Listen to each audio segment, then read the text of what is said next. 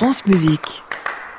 22h, nous partons pour l'hôtel Bedford, pour le Classic Club de Lionel Esparza, avec encore un petit peu de Chelsea, je crois, Lionel. Ah oui, la deuxième partie de l'émission, il sera consacré, et puis le tour, eh on parlera d'autre chose, ça je vous le redirai dans un instant, mais fallait, cher Arnaud, non seulement que je vous dise à tout à l'heure, 23h pour les portraits contemporains, mais que je vous invite au Grand Classic Club de Noël. Vous savez qu'on fait une émission spéciale en public, en live, et puis avec tous nos amis invités, le chaque jour de l'année, enfin chaque jour de l'année, non, une fois dans l'année, pardon, avant Noël, bien là, ce sera dans une semaine tout juste, le 19 décembre, mercredi prochain, ce Classic Club en live. Alors, il faut réserver, bien sûr, si vous êtes auditeur et si vous voulez venir. Je réserve.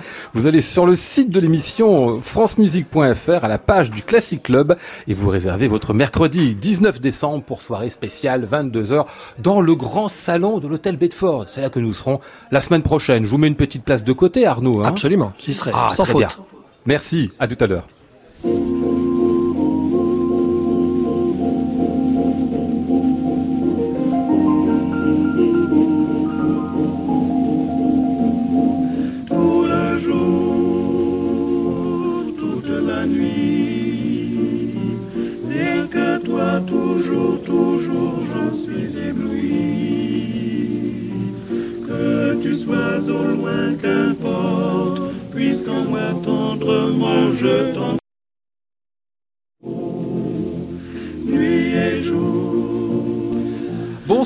Ravi de vous retrouver en direct depuis l'hôtel Bedford à Paris euh, ce soir pour un nouveau euh, Classic Club. Ah bah vous savez ce que c'est que cette émission, hein euh, on y boit quelque chose et puis on vient y écouter de la musique. C'est un principe qui est quasiment éternel. On faisait déjà ça du temps du café de Zimmermann il y a deux siècles et demi, trois siècles du côté de Leipzig. Eh bien eux, ça fait 20 ans qu'ils font revivre les musiques et l'esprit du café de Zimmermann. Ils ont pris son nom d'ailleurs. Céline Frisch et Pablo Valetti nous parleront de leur ensemble et des 20 ans qu'ils fêtent cette en première partie de programme. Et puis, comme on l'a suggéré tout à l'heure avec Arnaud, la deuxième partie, ce sera pour euh, Aldo Brizzi, qui lui viendra nous causer d'un homme qu'il a fort bien connu, personnage légendaire de la musique du XXe siècle, Giacinto Chelsea. Nous sommes ensemble jusqu'à 23h. Bienvenue à tous dans le Classic Club.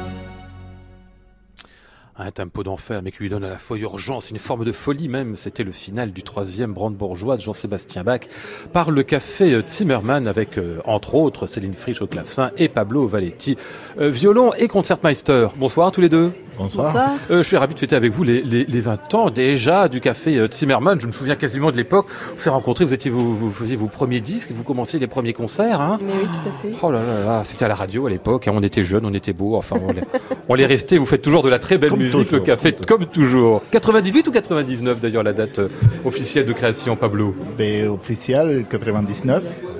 On a, on a, disons que les, groupes n'est né pas avec un concert, euh, il est, né, il est né peu à peu.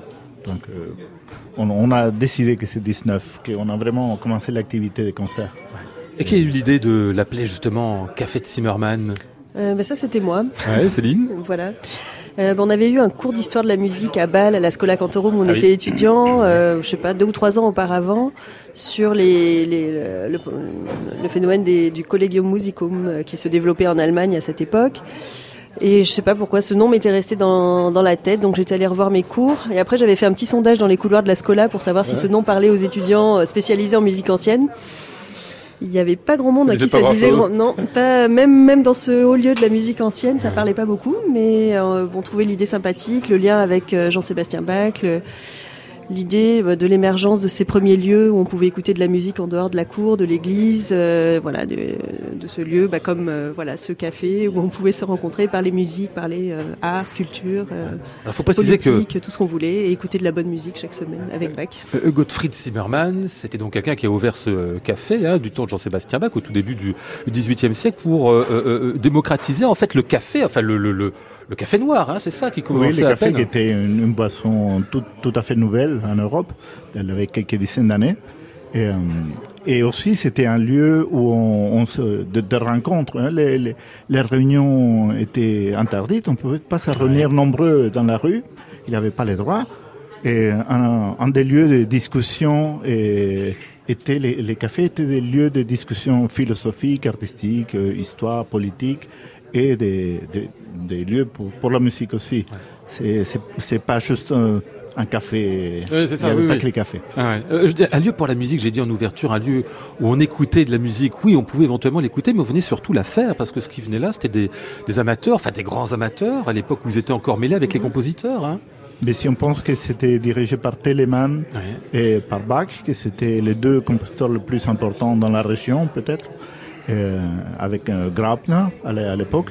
Et euh, c'était vraiment Telemann, compositeur vraiment à la mode à l'époque, plus bien bien plus que Bach lui-même. Mm, mm. Et il a dirigé les concerts, les concerts au Café Zimmermann pendant quelques années. Donc oui, sûrement des des grands musiciens qui sont passés par là. Ah ouais. euh, vous avez cité euh, Céline Frisch, la Scola Cantorum de Bâle, en fait, mm -hmm. pourquoi vous en parlez? C'est qu'à l'époque, tous les membres du Café de Zimmermann, qui n'existaient pas encore, qui étaient en gésine, c'était tous des élèves, en fait, hein, de la Scola. Euh, pas tous, mais en tout cas, on, pour la plupart, on s'est rencontrés là, et d'ailleurs, ce sont les mêmes euh, qu'à l'origine. Ben, on a un petit peu commencé notre euh, voilà chacun à avoir des activités professionnelles et puis on avait envie euh, ben, on a eu envie quand même de pouvoir poursuivre euh, les recherches ou le, le, travail ensemble comme, comme on avait pu le faire comme, quand on était étudiant. Donc euh, j'avais quitté Bâle à cette époque-là et je me sentais un peu orpheline de, ouais. de cette esthétique aussi, enfin de tout ce qu'on avait pu travailler et de voilà de cet esprit-là. Et donc j'ai un peu battu le rappel de, de mes anciens condisciples mmh. pour euh, pour euh, voilà pour euh, essayer de faire naître quelque chose où on pouvait faire de la musique comme on avait envie de la faire. C'était qui vos professeurs euh, aux uns et aux autres avant de fonder le café là-bas à Bâle, Pablo? Il y a eu Christophe Coin, Pierre Banchini, Jesper Christensen, Andrea Steyer. Voilà, pour le clavecin. Euh, de, de bons profs tout ça. Hein et, euh, René Jacobs. Et oui. Euh, oui, il y avait des, des, beaux mondes, on pourrait dire. Ça, c'est une sorte de première génération, si on veut, de la, de la Scola. Vous êtes d'une certaine manière la, la, deuxième, ceux qui, a, ceux qui ont un petit peu repris la suite, hein, on peut dire ça comme euh, ça Oui, sûrement. Ouais. sûrement. On, a, on, a, bien profité de tous les travaux qui, qui sont faits. Euh, des choses, euh, on pensait, euh, récemment on parlait de ça, il y a encore des générations après nous, et on voit que certaines choses qui, qui étaient découvertes ou qui étaient établies par, par la génération avant nous sont entrées dans la, dans la culture générale de la musique. Aujourd'hui, on joue une sarabande, on, en courante on sait comment la jouer pratiquement parce qu'on a tellement entendu.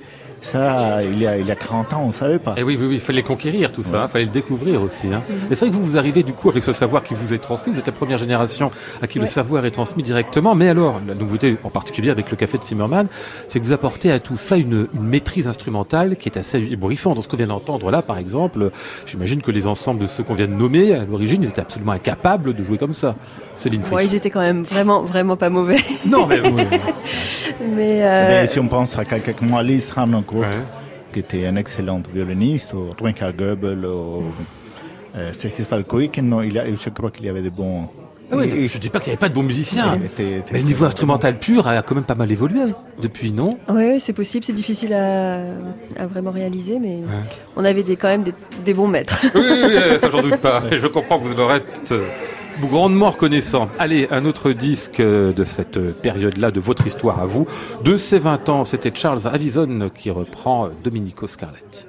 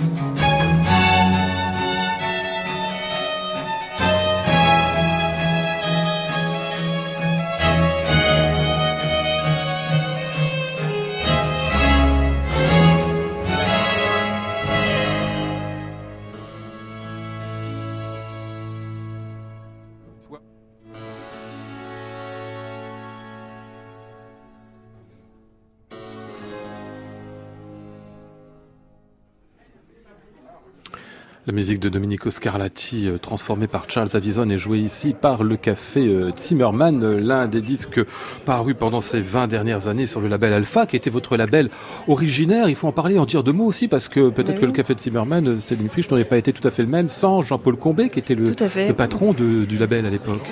Je pense que le label est né à quelques mois près, à peu près en même temps que l'ensemble. Donc on, on a, c'est une collaboration qui, qui, dure quasiment, enfin qui dure vraiment depuis les, les débuts de l'ensemble.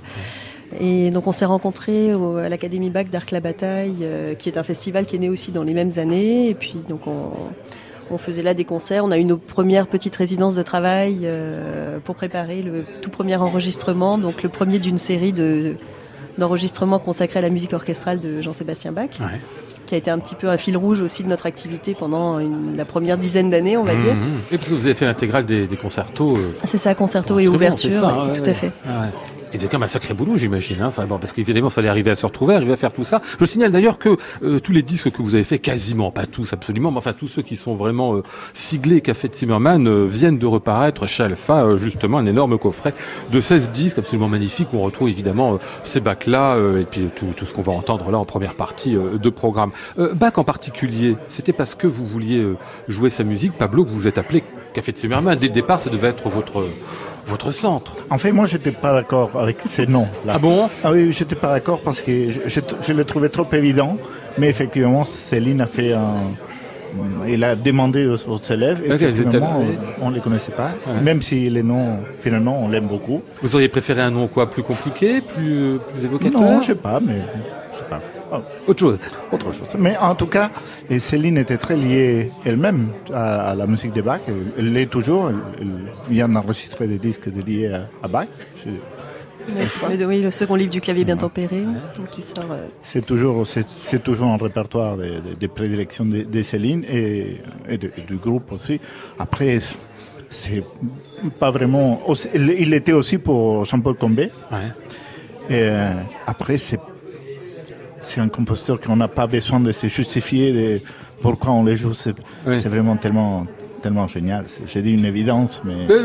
ça, c'est une évidence qui, fait, qui est toujours bon de rappeler quand même. Mais vous, c'était peut-être pas votre compositeur de prédilection trop non plus, c'est ça? Hmm. C'est vous qui avez poussé à faire autre chose?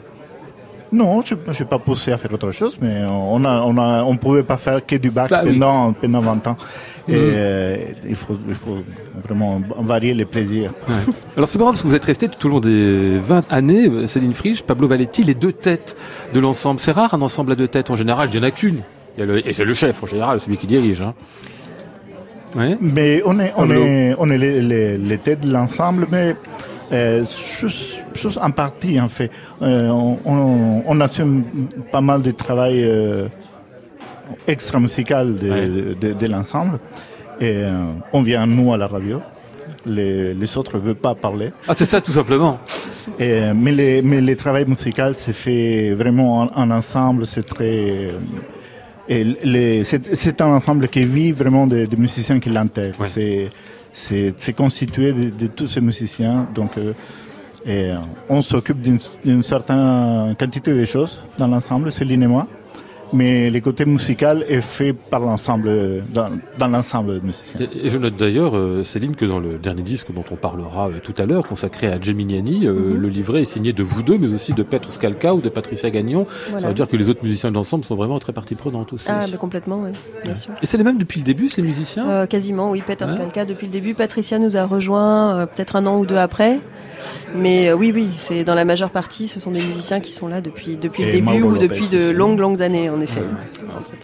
Un nom, euh, celui de Gustave Léonard, qui est une rencontre qui n'était pas originelle, hein, si je ne me trompe, hein, pour le café de Zimmermann, mais il est arrivé dans votre histoire à un moment, et je crois que ça a été pas n'importe quel moment quand même, non? Mais En fait, on le, évidemment, on l'admirait euh, tous comme musicien, comme euh, chercheur sur ce répertoire.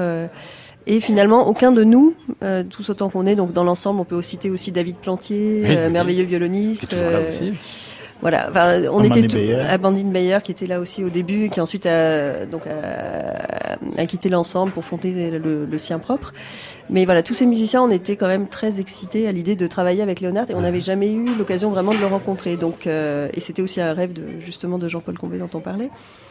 Euh, de provoquer cette rencontre. Et donc euh, la rencontre a eu lieu. On a fait donc toute une série de concerts avec des cantates profanes de Bach qui manquaient encore à la discographie de Léonard, évidemment à la nôtre.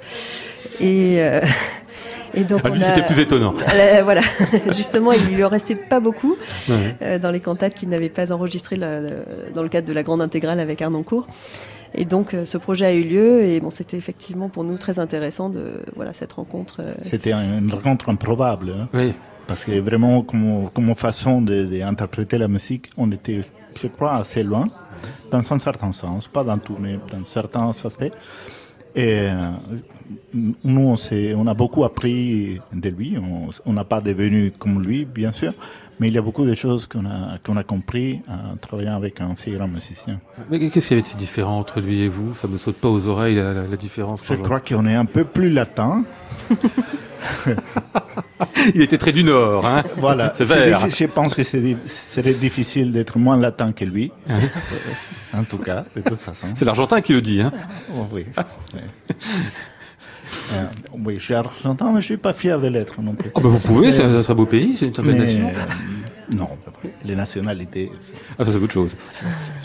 Donc euh, voilà, c'était une grande expérience, très, très enrichissante. Et les, les faits qu'on soit si pas si loin, mais quand même assez, assez éloigné, c'était comme une richesse, comme c'est une richesse dans l'ensemble qui on est, l'ensemble est très international. Hein, la République tchèque, le Canada, l'Argentine, la France, l'Italie, le Portugal, et sont représentés dedans.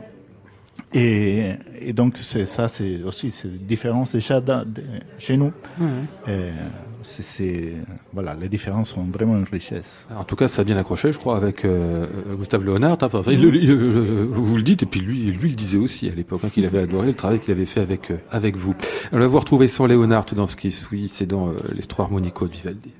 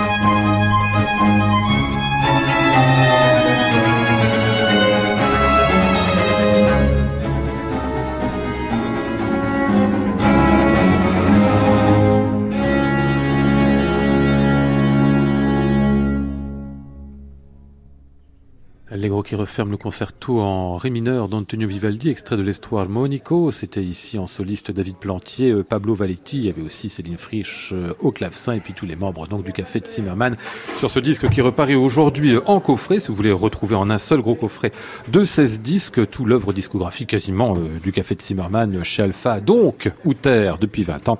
Eh bien, ça vient tout juste de paraître. Il y aura un concert anniversaire au mois de février à Aix-en-Provence parce que Aix-en-Provence, vous y êtes en résidence, c'est ça, c'est oui, c'est ça. Donc depuis 2011, on est en résidence au Grand Théâtre de Provence. Et euh, donc euh, voilà, en fait là, notre anniversaire. Enfin, après, c'est un programme qui va tourner euh, à l'automne, qui sera repris en 2000, enfin, fin 2019 dans plusieurs autres endroits.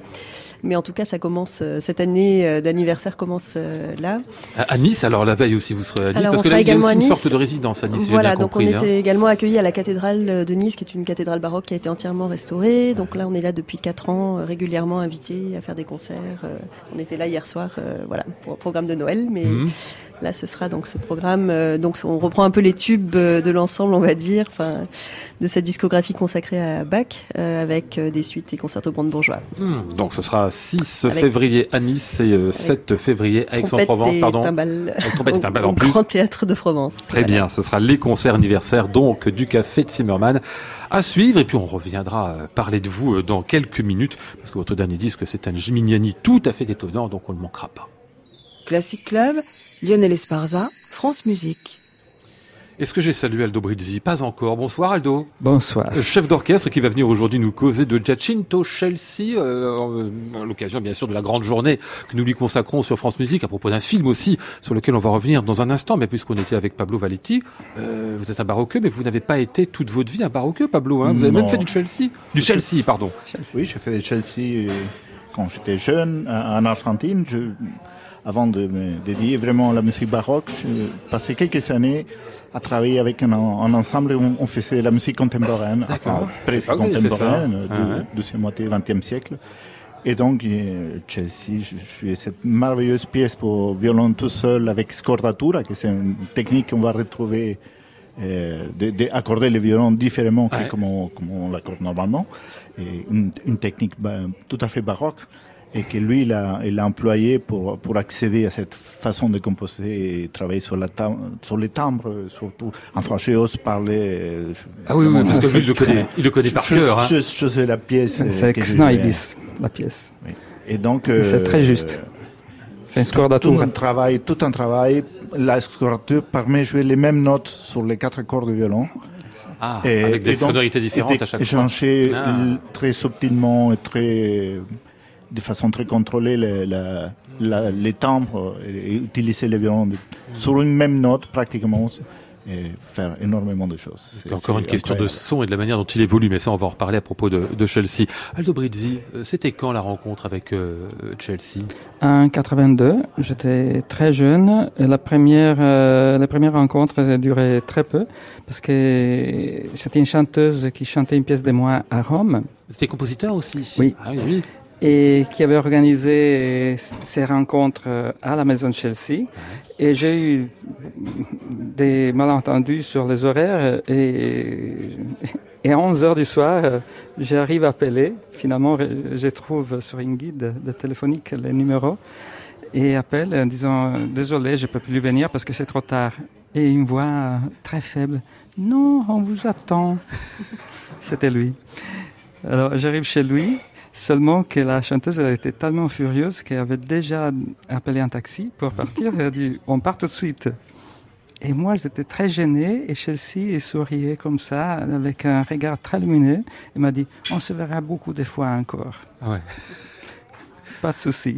Comme s'il l'avait su tout de suite. Ouais, vous me racontiez quelle était, enfin, excusez-moi, ça, ça semblera une question triviale, mais quand même, quelle tête il avait, Chelsea? Je dis ça parce que on n'a aucune photo de lui, je ne me trompe pas. Alors, on a demandé à lui, euh, en 87, 88, euh, comme euh, tu aimerais que les gens vont faire une description physique de toi. Ah, je voudrais que quelqu'un va dire que j'étais très mince, très petit, très blanc. D'autres très gros, très noirs. Voilà la réponse. D'accord. Chacun dit comme il veut. Fallait le rencontrer pour savoir. C'est lui, c'est lui. Ah, je Ah, bah oui, oui, je, suis ambassadeur. Absolument, je vois ça. Vous respectez les, les, volontés du compositeur, comme on dit. Mais enfin, quand même, euh, est-ce que vous savez la raison pour laquelle il voulait pas qu'on le photographie? C'était un rapport à l'image C'était quoi? Bon, il y a beaucoup de croyances que quand on photo, euh, dans certaines euh, initiations africaines, etc., que euh, quand on photographe un moment sacré, on vole l'âme. Voilà. Ah, il ne voulait pas qu'on lui vole son âme. Oh, écoutez, mais c'est une bonne explication. Ah non, mais elle me plaît, celle-là, elle me plaît beaucoup. Et oh, surtout, elle est conséquente. Parce j'imagine le nombre de gens qui ont dû vouloir voir des photos de lui, euh, le nombre de fois où il a dû vouloir dire non. Aujourd'hui, avec les selfies, il vivrait un enfer. On va écouter un peu de la musique de Chelsea, dirigée par euh, vous, euh, Aldo Brizzi, avec une petite formation autour d'un quatuor et d'une voix, celle de Michiko Hirayama, qu'on retrouve d'ailleurs dans le film dont on va parler dans un instant.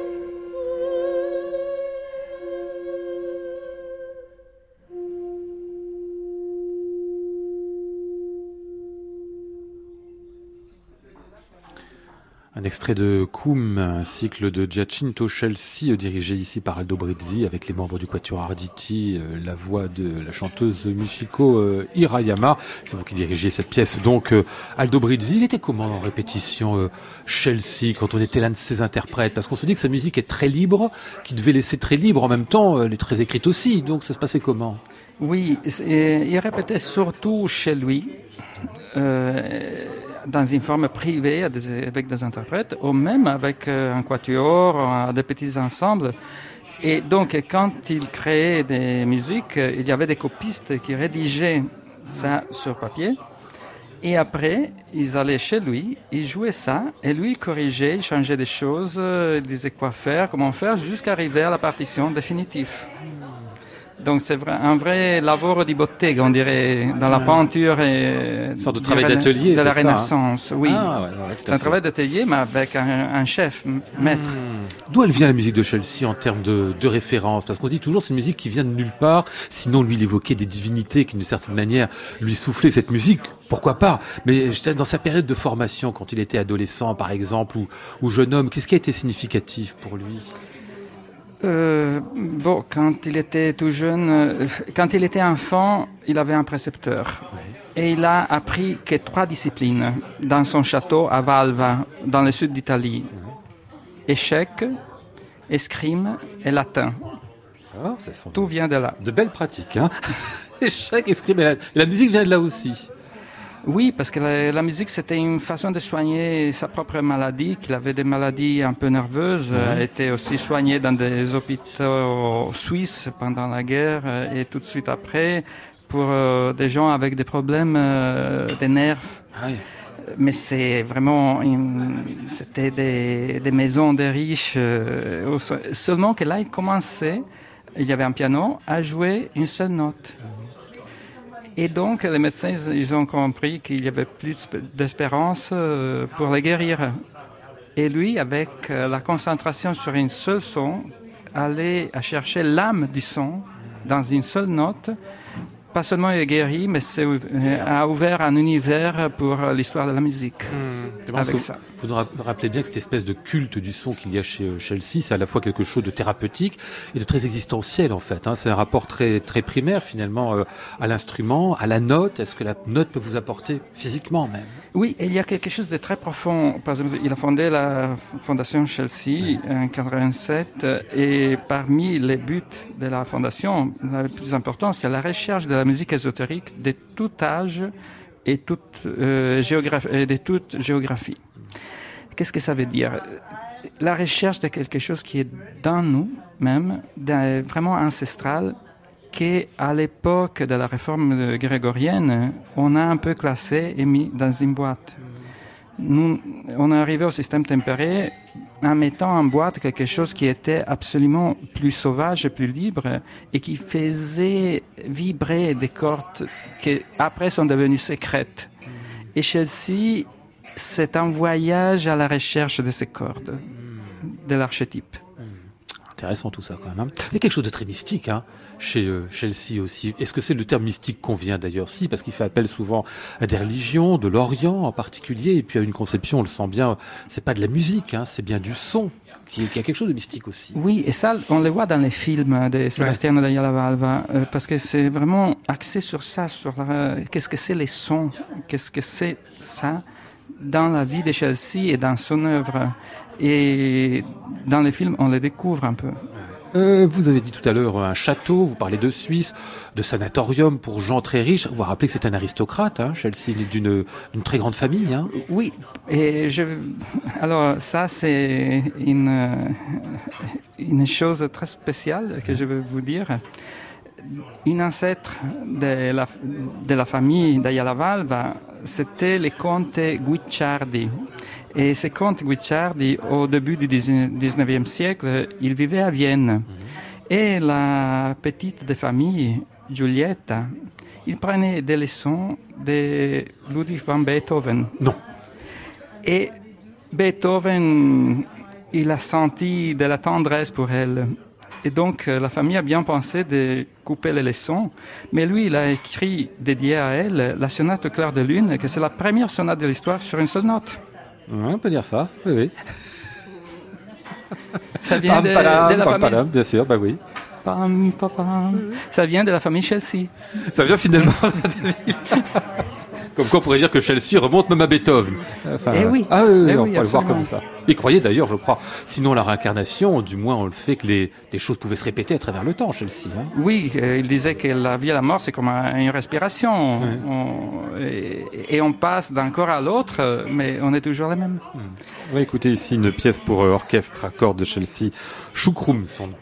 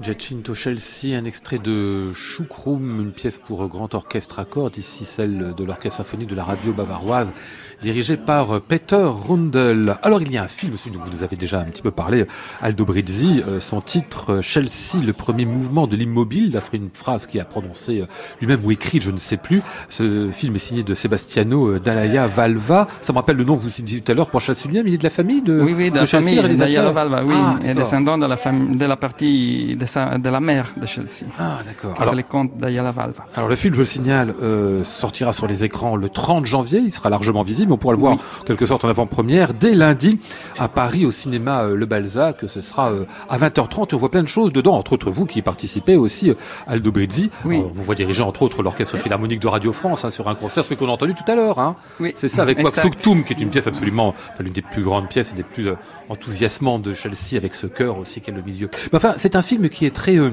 très sonore, bien sûr, très visuel aussi. Et puis il y a la voix de Chelsea qui est fondamentale et qui est en quelque sorte le, le fil conducteur et j'ai l'impression quand même un peu l'origine de ce film. Oui, c'est le personnage principal. C'est quelqu'un qu'on ne peut pas voir, mais qui nous amène dans tous les coins les plus secrets de la de l'imagination de qu'est-ce qui peut être qu'est-ce qui peut être les sons qu'est-ce qui peut être la vie qu'est-ce qui peut être la mort. C'est vraiment un film d'auteur c'est pas un documentaire. Mmh. et où les personnages principaux avec sa voix nous amène à dire euh, oui les sons c'est les premiers mouvements de l'immobile. C'est quoi cette voix de Chelsea? C'est lui-même c'était enregistré hein, c'est ça? Donc hum, il a fait comme la musique. Euh, les années 70, pendant quatre nuits, il a enregistré tous ses mémoires, toutes ses, ses pensées sur un Revox qu'il avait. Et en disant ça, ce sont mes mémoires. Ils vont sortir seulement 15-20 ans après ma mort. Ah oui. Et ils sont sortis maintenant. Et le livre est divisé en deux parties dont la première, c'est euh, la sensation de la mort de ses réincarnations précédentes, mm. depuis il y a 3000 ans jusqu'à l'avant-dernière. Et c'est incroyable comme imagination, c'est presque une écriture surréaliste, mais très profonde, mm. qui ça bouleverse. Ouais. Et le deuxième, c'est toutes les histoires de sa vie, les tentatives de trouver une solution à sa maladie, et, et, tout le monde qui disait des choses différentes. Et on, vraiment, on a l'impression de tomber dans une piège surréaliste en mmh. lisant beaucoup de parties. Mais dans, là-dedans, il y a sévérité. Et vous dites bien, euh, surréaliste, bien, le, le, terme est bien trouvé, parce qu'on se dit que sa musique, elle ne nous ramène absolument pas à cela. Mais le personnage, en revanche, euh, oui, avec cette euh, manière aussi de créer finalement sa vie à travers l'art, voire même de la, c'est même pas de la mentir, mais de l'inventer finalement, et d'inventer le récit de sa propre existence. Oui, tout à fait. Et, mais il avait aussi des, des façons de se comporter qui sont un peu liées au surréalisme. Roger Desormières, il a créé aux Champs-Élysées une grande pièce d'orchestre pour chœur-orchestre de 45 minutes, La naissance du verbe, en 48-49, en 48. Et Chelsea était au Georges V. Tranquillement. Tranquillement. Il allait à aucune répétition. Ah et Roger Desormières, et alors, alors, il a écrit vraiment en disant, mais je dois savoir si vous êtes content ou non, monsieur. Je ne peux pas continuer comme ça avec euh, votre absence obstinée. Alors, il a fait un effort énorme. Il s'est levé parce qu'il apparaît, jusqu'à la fin de sa vie, il commençait à se montrer en public à 6 heures de l'après-midi. Jamais avant. Ah bon? Et il recevait des gens, des gens jusqu'à 1 heure, 2 heures du matin. Et c'est tout. Et le reste du temps, on ne sait pas qu'est-ce qu'il faisait. Et là, il a fait un effort énorme, énorme pour aller à la répétition générale les matins du concert. À la fin, Roger Desormiers demande Alors, qu'est-ce que vous pensez? C'est très bien, mais maintenant je suis très fatigué, je dois aller dormir. il s'en va. La soirée, c'était encore l'époque que tout le monde était en frac. Il va au concert sa pièce commence. Louis se sent tellement fatigué qu'il s'élève, il ouvre la porte, il réouvre une autre porte, c'était les toilettes des femmes, il se met par terre et commence à dormir. Quelques minutes après, une femme sort parce qu'elle avait des besoins à faire. Elle rentre et pendant la création de la naissance du verbe, on écoute un cri Ah Il y a mort beaucoup de gens qui courent, tous, tous les gens autour, lui ouvre les yeux. Non, c'est moi le compositeur. Je voulais seulement me reposer un peu parce que je suis levé très tôt ce matin, je suis très fatigué. Laissez-moi ici, faites ce que vous voulez. Après, je viens avec vous plus tard. Merci. Et ça est sorti dans la chronique euh, du concert dans les mondes c'est pas des choses inventées. c'est a été publié par la Fondation Chelsea. c'est Bernard Gavotti peut-être qui a écrit ah bah en disant que pendant la création est arrivé ça. Le compositeur dormait dans les toilettes. Alors en même temps, il faisait ça, mais il avait un côté très aristocrate à la manière dont vous nous le racontez. C'est un personnage absolument sidérant. Comme... Et ces écrits qui ont été publiés il y a quelques années euh, en français, qui sont disponibles aussi, il y a de la poésie, il y a des textes. Oui, oui. Enfin, c'est vraiment un personnage Oui, hors a- du commun. Oui, il y a tous les livres de poésie Ouais. et là, il y a les, les, Sogno 101, les rêves 101, Oui. que c'est ces cahiers de mémoire, euh, que c'est cela qu'il a dicté euh, en état presque de transe, comme il faisait la mu- musique presque en état de transe pour enlever l'ego de soi-même et laisser la, les sons fluir. Jacinto Chelsea, le premier mouvement de l'immobile, c'est un film donc de Sebastiano Dalaya Valva qu'on pourra voir lundi, je vous le rappelle, à Paris au cinéma Le Balzac, sorti euh, sur les écrans français le 31 janvier. C'est évidemment euh, quelque chose à aller voir, bien sûr. Allez, il est 22h48. Oui. Classic Club, Lionel Esparza, France Musique. Je dis qu'on parlerait de Geminiani, lui aussi compositeur italien, Italien. fort original en son temps. Ben, la- la preuve.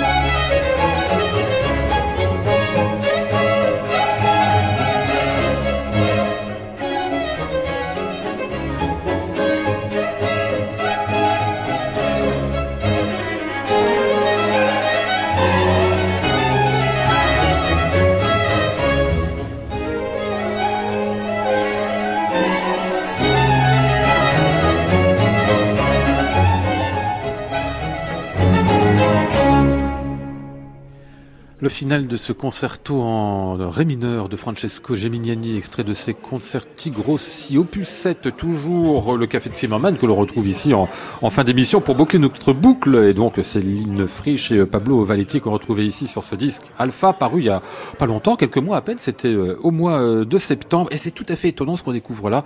Ce Geminiani qu'on connaît un peu vaguement de nom, comme ça, dont on a quelques vagues souvenirs d'histoire de la musique, quasi contemporain, deux ans près, de Jean-Sébastien Bach, Scarlatti, toute la bande, etc. Mais d'une originalité incroyable. D'entendre là le mouvement qui passe par des, euh, des moments tellement différents. C'est très surprenant cette musique, hein, Pablo? Euh, oui, je crois qu'on est dans, dans, dans une époque où on, on cherche qu'est-ce qu'on va faire après la musique baroque. Ah oui? Il est déjà là-dedans, lui? Oui, il est déjà dans, les, dans, les, dans la nouvelle. euh, dans la nouvelle composition, il, il, il, il parle de comment va, qu'est- qu'est-ce qui va devenir la musique après dans, dans, dans, la société de à Londres. Et donc, oui, c'était un. Je, je pense c'est vraiment une époque où on cherche et on cherche des chemins. Il y a beaucoup de chemins qui sont très intéressants, qui n'ont pas forcément mené au classicisme. On a une vision souvent très linéale de l'histoire de, la musique, mais il y a des chemins euh, comme les fils Bach euh, qui, qui, euh, amènent pas, ailleurs, sont, sont, finis là, mais sont d'un grand intérêt pour, pourtant. Les... C'est une musique très inventive, en effet. On se dit qu'aucun mouvement qui est sur ces concerti grossis là ne ressemble aux autres, Céline Frisch. Mais oui, c'est ce qui nous a bah, fasciné, ce qui nous a donné vraiment envie de, plonger dans cet univers, dans ces univers.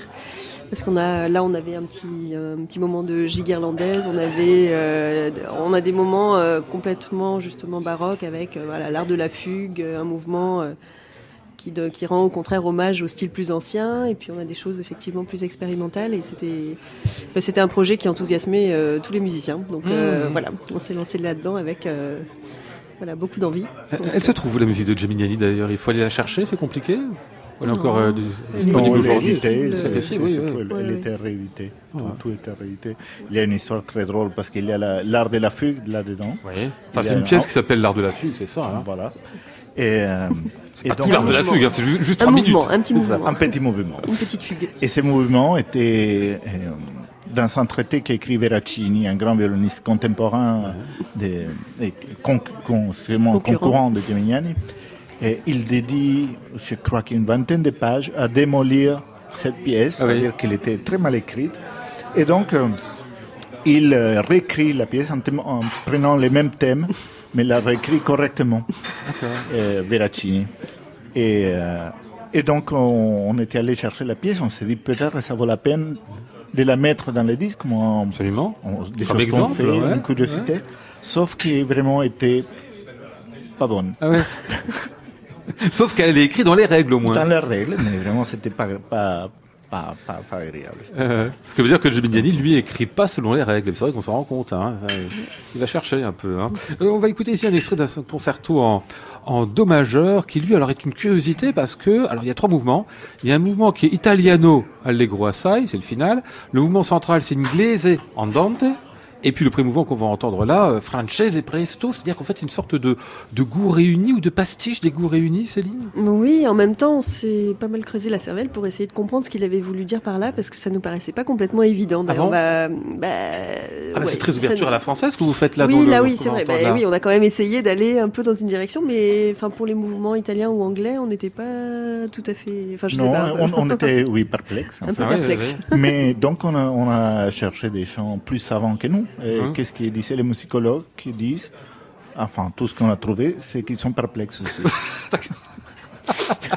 dans ces cas-là, il ne faut pas chercher plus. Voilà. C'est une musique qui est peut-être faite pour la perplexité. On n'a pas hein. trouvé quelqu'un qui, qui, a su expliquer ça. À part, à part on a on trouvé des liens dans entre le mouvement français et la musique française, mais pas pas Lully, mais plutôt correcte, musique ah euh, bien plus tardive, hmm. plus moderne en fait. D'accord. Donc là.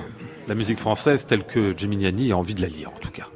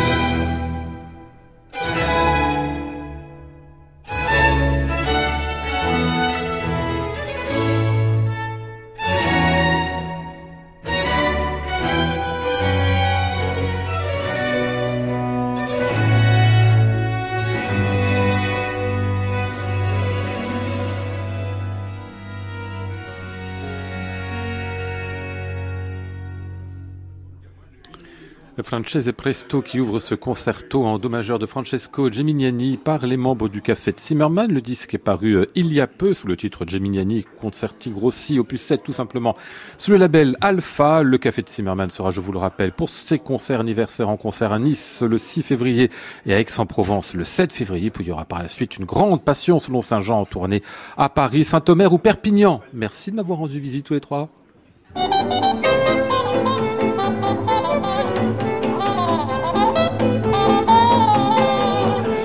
Nous étions aujourd'hui avec Maud Nourri, Flora Sternadel, Antoine Courtin, Laurent César et Martin Guénard. Voici le ciel peuplé de ces moutons blancs, voici la mer troublée, spectacle troublant. Je vous retrouve demain jeudi sous le titre Chacun cherche sa croix. Nous serons avec Damien Guillon, Philippe Pinto Ribeiro, Corée Serovzek et les inattendus. J'entends la ville qui me dit bonsoir et moi sur le quai de la gare, je dis de mon mieux des mots d'adieu.